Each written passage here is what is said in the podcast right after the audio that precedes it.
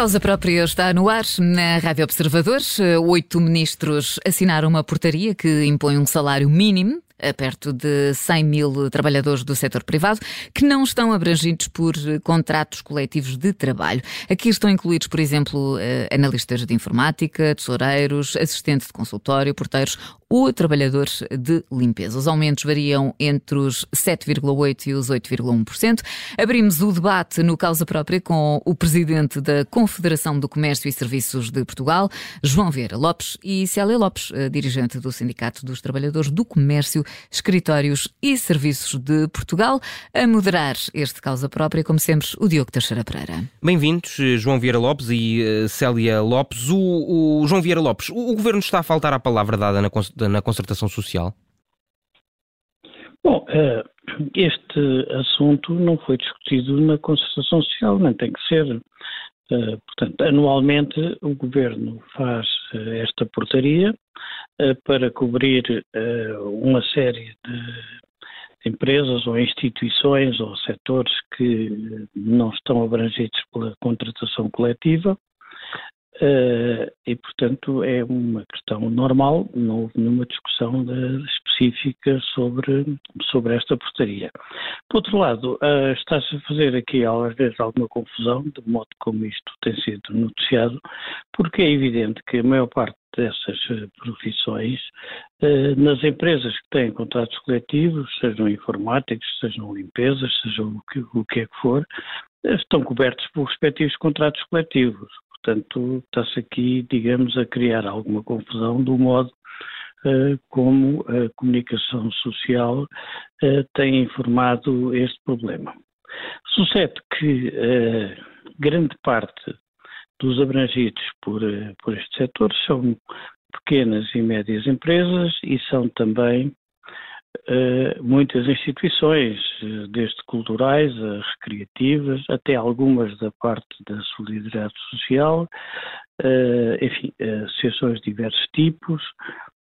Portanto, ou seja, são instituições que não são eh, em geral, grandes empresas, não quer dizer que não possa haver uma outra, quer dizer, pelo meio.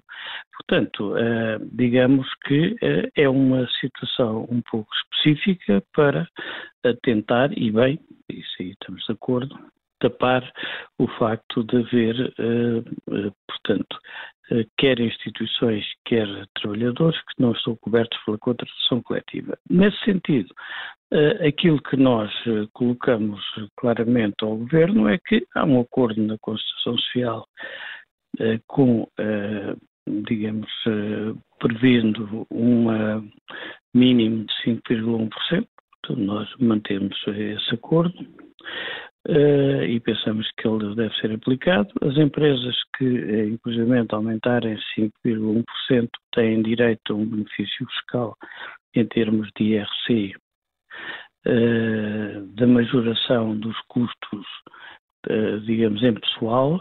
No entanto, neste caso concreto, a maior parte destas empresas e instituições nem sequer são empresas viradas para terem dizer, lucros a IRC. Portanto, pensamos que algumas poderão eventualmente conseguir fazer esse, esse incremento, eh, mas a maior parte não tem condições e nós conhecemos várias associações de sem fins lucrativos de diversos tipos que dificilmente terão eh, condições para isso. Por isso, parece-nos que o Governo apresentou uma proposta eh, maximalista, desnecessariamente, apenas provavelmente para, para criar efeitos mediáticos, e por isso nós, inclusivamente, como Confederação, contestamos digamos, eh, essa medida em termos eh, da, da parte, lá, assim, de consulta pública que, que permite eh, até ser finalizada no sentido da República. O, o enquadramento é este, penso que não é, digamos, digamos, um assunto com uma profundidade como por vezes se está a apresentar em termos da comunicação social. Célia Lopes, o governo fez uma uh, proposta ou uma, um anúncio maximalista? Não, de todo. Uh, aliás, uh, não posso estar mais em desacordo uh, com o Dr. João Vieira Lopes. E, e, se calhar passo a explicar a, nossa, a nossa versão. Esta portaria, tal como tem sido até de alguma forma, e, e, e, é interessante que a comunicação social este ano tenha pegado neste setor de atividade. Isto, de facto, aplica-se a mais de 100 mil trabalhadores e não é verdade que se aplique quase que única e exclusivamente a empresas de pequena dimensão. Eu lembro, por exemplo, que empresas que prestam serviço, por exemplo, para a Google ou para o Facebook, aplicam este instrumento de regulamentação coletiva de trabalho porque não têm outro para aplicar. Uh, e por isso uh, uh, o CESP, desde há vários anos, tem colocado vários problemas sobre esta portaria de regulamentação do trabalho, nomeadamente o facto desta portaria não prever, por exemplo, a existência de técnicos superiores. Por exemplo, mas vamos mais longe. Esta portaria, por exemplo, não regula condições de trabalho para técnicos. O Dr. João Vieira Lopes disse eh, que este, este instrumento se aplica em diversas associações. Olha, falemos, por exemplo, da Federação Portuguesa de Futebol. É uma das federações que está obrigada a aplicar esta convenção. Como todos imaginamos, ela terá muitos técnicos desportivos ao seu serviço.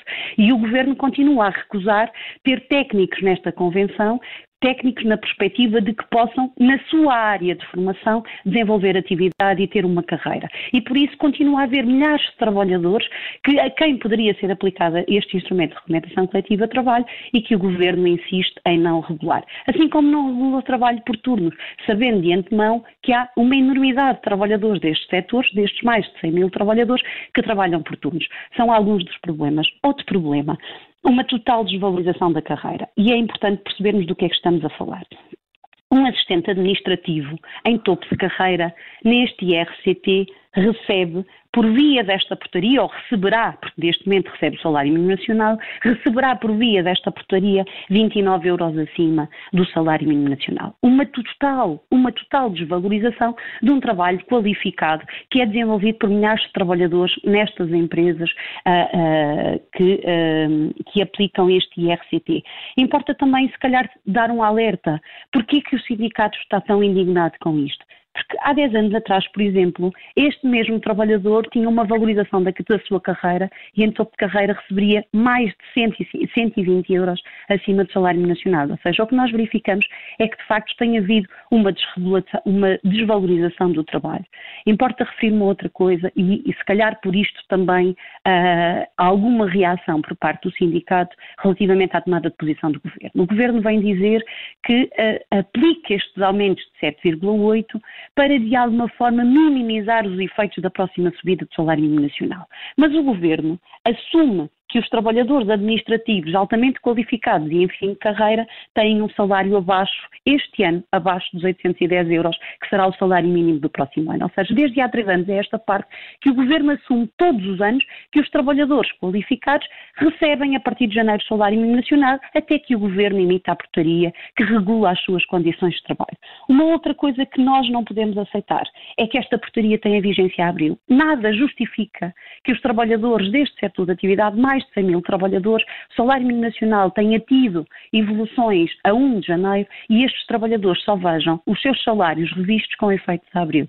Nada justifica este tipo de medidas e voltamos a referir, houve uma reunião apenas para consulta uh, dos consultores, em que estiveram presentes representantes de confederações patronais, representantes sindicais, e eu creio que ninguém se opôs a que a tabela salarial tivesse vigência a janeiro, pelo que nos surpreende que o Governo não apenas tenha atrasado os resultados desta comissão, que deveriam ter sido publicados a 7 de março deste ano, era a data limite para que esta comissão pudesse ter um resultado, somos confrontados com o resultado já no decurso do mês de junho e ainda por cima sem que a retroatividade fosse a janeiro, como todos os parceiros sociais tinham concordado em mesa de, de, de, no Ministério do Trabalho. João Vieira Lopes, o governo esteve a arrastar, de certa forma, como, como estava a dizer a Célia Lopes, esta, esta questão?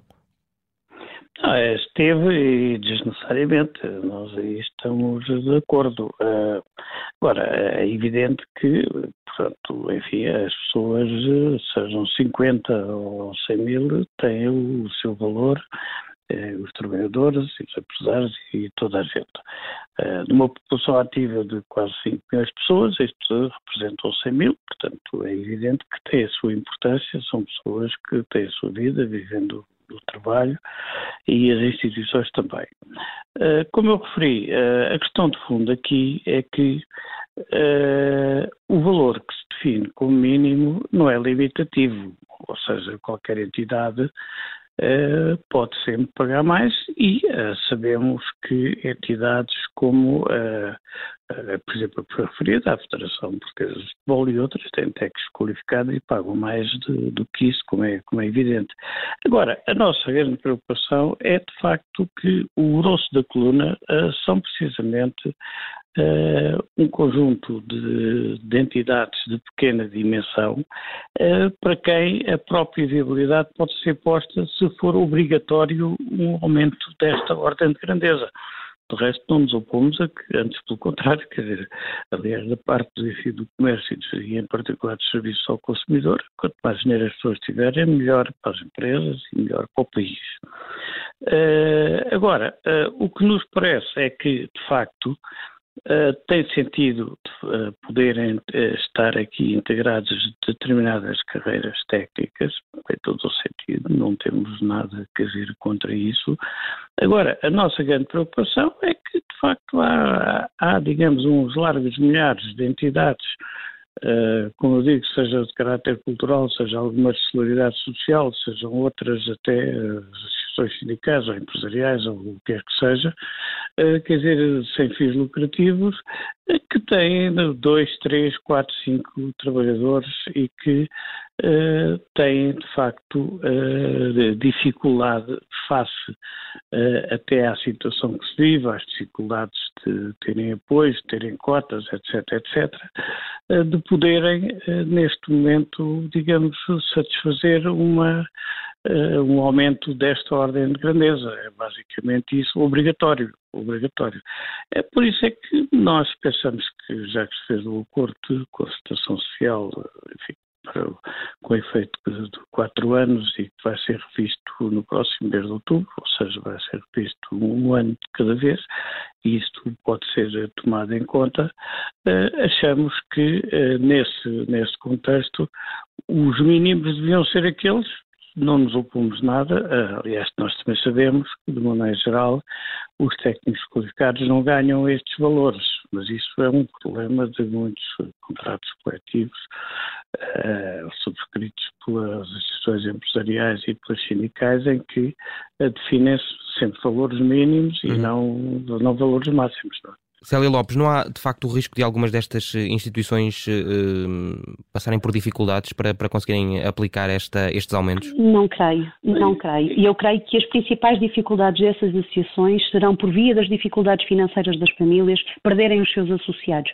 Porque, obviamente, as famílias com baixos rendimentos terão que tomar medidas relativamente a despesas fixas.